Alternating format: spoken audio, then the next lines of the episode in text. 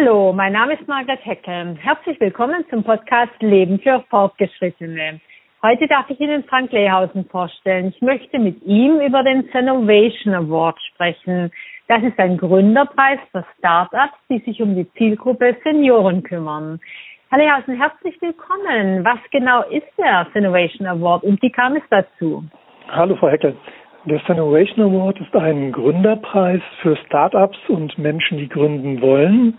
In Deutschland, Österreich, in der Schweiz. Den gibt es seit 2018 und wir haben ihn initiiert für die Deutsche Seniorenliga und die Signal Iduna Gruppe, weil wir festgestellt haben, dass es in anderen Ländern schon solche Aktivitäten gibt, aber in dem doch sehr alten, in Anführungsstrichen, Land Deutschland da noch sehr wenig getan wird. Und worauf führen Sie das zurück, dass wir da so hinten liegen? Also ich glaube, es sind, sind zwei Sachen. Zum einen ist das Thema Gründer, Gründerszene sicher in Ländern wie den USA schon etwas prominenter und länger besetzt. Und zum Zweiten, glaube ich, haben wir in Deutschland so ein bisschen Berührungsängste mit dem Alter. Und das führt auch sicher dazu, dass Gründer und Startup-Teams diese Gruppe von Menschen nicht direkt im Fokus haben. Warum haben wir diese Berührungsängste mit dem Alter? Es hängen wir immer noch dieser schrecklichen Defizithypothese an, dass alles schlecht, schlechter wird, sobald wir die 50 überschritten haben? Leider ja. Also wir stellen fest, dass doch gerade auch bei den jüngeren Menschen in der Startup-Szene so Stereotypen gibt, die man mit älteren Menschen verbindet und die dann schon per se als Kunden für nicht besonders attraktiv hält, was ja, wie wir wissen, falsch ist. Und ähm, ich denke, da haben wir aus der Vergangenheit noch sehr viel mitgenommen an einem Altersbild, was nicht mehr realistisch ist. Jetzt haben Sie den Award ja schon zweimal vergeben. Was sind die typischen Gewinner, beziehungsweise wer sind Ihre Gewinner? So typisch gibt es da äh, eigentlich keine Gewinner. Wir haben zwei Gruppen von Bewerbern. Wir haben auch zwei Preise. Der erste Preis richtet sich an Startups, die maximal zwei Jahre alt sind und der zweite Preis an Menschen, die in der Vorgründungsphase sind, weil wir gerade auch die, die sich mit dem Thema beschäftigen, aber nicht gegründet haben, fördern wollen. Und die Gründer, die sich bei uns bewerben, sind vielfältig, wie es ähm, so üblich ist. Wir können aber zwei große Gruppen erkennen. Die eine Gruppe geht das Thema des demografischen Wandels oder der Älteren wirklich strategisch an, hat sich einen Markt angeguckt und hat gesagt, da wird noch zu wenig für Ältere getan. Und die zweite, und das ist ähm, bisher die größere Gruppe, sind Menschen, die ein Problem gelöst haben für ihre Eltern, für ihre Großeltern und daraus ähm, oder während dieses Prozesses festgestellt haben, dass es noch mehrere ältere Menschen gibt und die dann aus dieser Problemlesung für einen ein Geschäft machen. Ah, und was könnten das für Geschäfte sein? Können Sie ein paar Beispiele ja. sagen? Also wir haben ähm, aus allen Bereichen Gründungsideen eingereicht bekommen. Ganz klar natürlich das Thema Digitalisierung äh, ist hier auch wiederzufinden. Wir haben also sehr viele digitale Angebote, aus dem letzten Jahr hat gewonnen ein ähm, Portal, das nennt sich Pflegix. Und die haben im Prinzip einen Marktplatz für Menschen, die Betreuer suchen für ihre Angehörigen, können über diese Börse Menschen finden, die Alltagsbegleitung machen, Einkaufshilfen machen oder auch ganz klassisch im Haushalt helfen. Darüber hinaus hatten wir auch ein Team, das hat mir persönlich sehr gut gefallen. Da hat ein über 60-jähriger Tüftler eine Lösung erfunden, wie man einen Rauchmelder von der Decke bekommt, ohne auf einen Stuhl oder auf einen Tisch zu steigen. Und das hat er gemacht, weil er Sorge hatte, dass seine 93-jährige Mutter, die jetzt auch ähm, Rauchmelder im Sinne der Rauchmelderpflicht installiert hat, nachts wach gemacht wird durch die Batterie, die klingelt und dann auf den äh, Stuhl klettert und stürzt. Also das sind so zwei Beispiele, wo man wirklich sehr schön sehen kann, von hoch digitalen Geschäftsmodellen in einem boomenden Markt der Pflege bis zu einem kleinen Plastik, aber sehr ja, effektiven Produkt, was in der Hardware-Szene gemacht wird. Ja, das hört sich so toll an, da werden wir sofort eigentlich zugreifen, weil ja. mit Rauchmeldern habe ich auch schon oft, oft gekämpft. Genau. Als ich das gesehen habe, dachte ich mir auch, ähm, ja, wie, wie das so oft ist, immer eine gute Idee ist, wieso gibt es das nicht schon lange? Wie begleiten Sie dann die Gewinner? Weil ein Teil des Preises ja, glaube ich, auch ist, dass sie gecoacht werden können, mhm. ja. Also das stellen wir den Gewinnern frei. Wir unterhalten uns äh, dann mit den Siegern, wo jetzt der Schuh drückt, in Anführungsstrichen. Das kann sein, dass die nochmal äh, ihre Produkte äh, untersuchen lassen wollen von Senioren. Da gehen wir also mit Seniorenpanels ran schauen, ob ihr Produkt gut ist. Das kann sein, dass die ihr Produkt bekannter machen möchten. Dann versuchen wir, die natürlich auch in die relevanten Medien und Kanäle zu bringen. Das kann aber auch sein, dass die einfach von uns noch ein bisschen ähm, Daten haben wollen, wie der Markt aussieht, welche Städte, welche Regionen besonders interessant sind. Also ganz vielfältig. Wir sind auch komplett offen.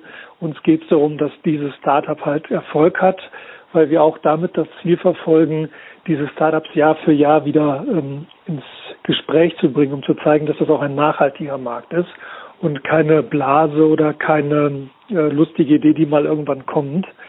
Und so hatten wir auch den Sieger des Vorjahres jetzt bei der Siegerehrung diesen Jahres dabei und der konnte halt nach einem Jahr berichten, wie er die erste Finanzierungsrunde abgeschlossen hat und wie das Thema des demografischen Wandels auch für Startups interessant ist. Warum ist denn bei diesen, dieser zweiten Gruppe, die Sie genannt haben, also die, die jetzt nicht persönlich betroffen sind, weil sie Eltern oder Großeltern oder anderen Verwandten, Bekannten helfen wollen, sondern die, die sich strategisch den Markt angucken, warum gibt es da so wenige? Weil Sie haben es ja schon gesagt, kein Markt wächst so stark, auch über die nächsten Jahre und Jahrzehnte, wie der Markt der äh, über 50-Jährigen. Ja, da kommt leider wieder ähm, das, das Altersstereotyp ähm, zum Tragen. Also wir merken halt, dass wir mit unserem Gründerbereich auch ähm, in Anführungsstrichen ein Kommunikationsproblem haben, weil es auf den ersten und manchmal auf den zweiten Blick nicht attraktiv erscheint, sich um diese Gruppe zu kümmern. Und deshalb arbeiten wir auch sehr intensiv in der Startup-Szene, um einfach dieses Altersbild zurechtzurücken. Und wenn man dann feststellt als Gründer, das Alter oder das Durchschnittsalter des äh, Neuwagenkäufers in Deutschland ist 54 Jahre, über die Hälfte dieser Menschen wohnen in einem abbezahlten Eigenheim etc. und haben auch Vermögen, dann werden die Leute einmal hellhörig und sagen, ach ja, da muss ich ja mal überlegen, da muss ich mal schauen. Aber die Arbeit muss gemacht werden und das ist eigentlich auch die, der größte Aufwand für uns, über die Startups-Events zu gehen, in die Medien reinzukommen und wirklich diesen Preis und damit verbunden auch dieses Marktpotenzial zu kommunizieren. Und das finde ich persönlich sehr wichtig. Wir schauen immer alle ganz gespannt in Silicon Valley, was da Neues passiert, haben aber hier in Deutschland die einmalige Chance, quasi wie in einem großen Labor Produkte zu testen in einer alten Gesellschaft und diese dann für Länder, die ja noch jünger sind heute, ähm, zu testen, zu entwickeln und dann zu exportieren. Ich glaube, da ähm, würde sich die deutsche Gründerszene gut dran tun, das noch zu verstärken. In der Tat, weil Deutschland ja tatsächlich da ein Pionier sein könnte, auch an Modellen, Lösungen, die wir liefern könnten. Genau, das vermisse ich so ein bisschen. In der Startup-Szene geht es immer um, um, Scalability, also um das ganze Thema des, des Wachstums des Unternehmens. Und wenn ich hier etwas testen kann in einem schon gealterten Markt, in einer Gesellschaft, die schon gealtert ist, dann kann ich da natürlich schon Erkenntnisse draus ziehen, die ich dann in fünf, sechs Jahren, wenn andere Länder auch äh, nachgealtert sind, sozusagen nutzen kann. Und ähm, das spielen mir eigentlich in Deutschland noch zu wenig Leute aus, dass wir hier auf diesem ähm, privilegierten Platze tätig sind. In den USA haben wir ja inzwischen zunehmend Startups auch von Älteren selber. Jetzt haben Sie ja selber gerade erwähnt, der 60-Jährige ja, was für seine 93-jährige Mutter die Rauchmelder erfunden hat, beziehungsweise wie man sie äh, demontieren kann. Merken Sie das denn auch, dass es auch eine Gruppe gibt von Älteren, die gründen? Gibt es, ja, und die gründen auch sehr erfolgreich. Das zeigen auch die ähm, Statistiken, die es dazu gibt weltweit. Das sind dann aber äh, oftmals, und äh, das ist so ein bisschen die Herausforderung, auch viele Menschen, die halt gründen, weil sie das Problem eines älteren Menschen lösen wollen. Die haben eine sehr gute Problemlösungskompetenz, aber nicht unbedingt eine kaufmännische und äh, betriebswirtschaftliche Kompetenz. Und da ist es halt ähm, immer gut, dass man da Leute zusammenbringt, die das Problem erkannt haben und dann die anderen, die es auch kaufmännisch abwickeln und vermarkten können. Und äh, da wünsche ich mir eigentlich noch mehr, dass das Ältere machen. Ich glaube, viele sind auch da ein bisschen bescheiden und sagen, na ja, was, was kann ich schon bringen, um mich da in dieser wilden Startup-Szene zu etablieren. Ich glaube, da kann man sehr selbstbewusst als älterer Mensch sein, der auch seine Erfahrungen im Berufsleben gesammelt hat. Das heißt, da war es auch ganz wichtig, dass man so generationenübergreifende Teams dann zusammenstellt. Genau, und da muss man nur aufpassen, das gilt ja beim Unternehmen genauso oder bei der Gründung genauso wie beim, beim Arbeitsmarkt. Altersgemischte Teams sind sehr erfolgreich, wenn sie denn gemanagt werden. Also mhm. man darf jetzt nicht äh, glauben, wenn man einen jungen und einen älteren Menschen in einen Raum packt, dann werden automatisch die Stärken beider multipliziert. Äh, da sind auch immer noch zwei Generationen zugegen und da sollte man schon schauen, dass man das betreut.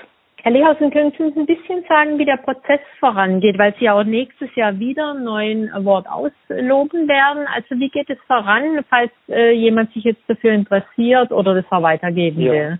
Also wir ähm, haben eine Bewerbungsphase, die startet am 1. Januar und endet am 30. Juni. In der Zeit kann man sich über die Website äh, www.cenovation-award.de bewerben. Da gibt es eine Maske, da gibt man seine Daten ein von seinem Team und lädt dann auch ein sogenanntes Pitch Deck, eine Präsentation hoch als PDF oder als PowerPoint-Datei.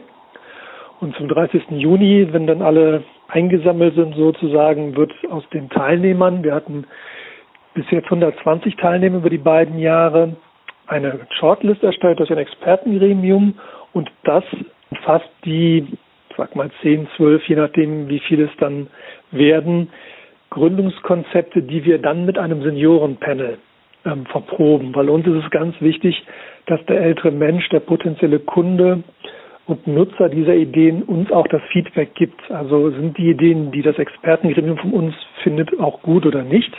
Das haben wir im ersten Jahr online gemacht, wir haben es dieses Mal das erste Mal live gemacht. Das heißt, wir haben in Berlin vor gut 25 Senioren zwölf Teams pitchen lassen. Äh, und davon haben es dann sechs ins Finale geschafft. Und das findet dann immer in Dortmund im August statt, wo dann ein Expertengremium die beiden Gewinner kürt. Wunderbar. Also würde es sich auch lohnen, einfach nur mitzumachen, um eben Erfahrungen dafür dabei zu bekommen, sich zu präsentieren letztendlich, oder? Unbedingt, ja. Also wir stellen fest, dass die Teams, die sich auch kennenlernen, sehr gut dann zusammenarbeiten, weil es noch eine sehr kleine Gruppe ist. Und wir haben sehr schöne Synergien feststellen können und eine hohe Offenheit der Teilnehmer untereinander, die auch einfach froh sind, äh, andere kennenzulernen, die sich doch in diesem noch äh, offenkundig scheinbar äh, exotischen Markt bewerben. Und ähm, das lohnt sich auf jeden Fall, da einfach nur die Kontakte mitzunehmen, die sich im mhm. Rahmen dieses Prozesses ergeben. Zu gewinnen gibt es auch was, Herr Lehausen? Ja, es gibt was zu gewinnen. Sie sagten ja schon, das individuelle Coaching gibt es natürlich. Und es gibt 5000 Euro Geldpreis. Und wir haben in diesem Jahr auch noch einen Sonderpreis ausgelobt, weil wir im letzten Jahr festgestellt haben, dass das Thema Mobilität ein ganz wichtiges ist. Da gab es dann nochmal einen Extrapreis, ebenfalls mit 5000 Euro dotiert.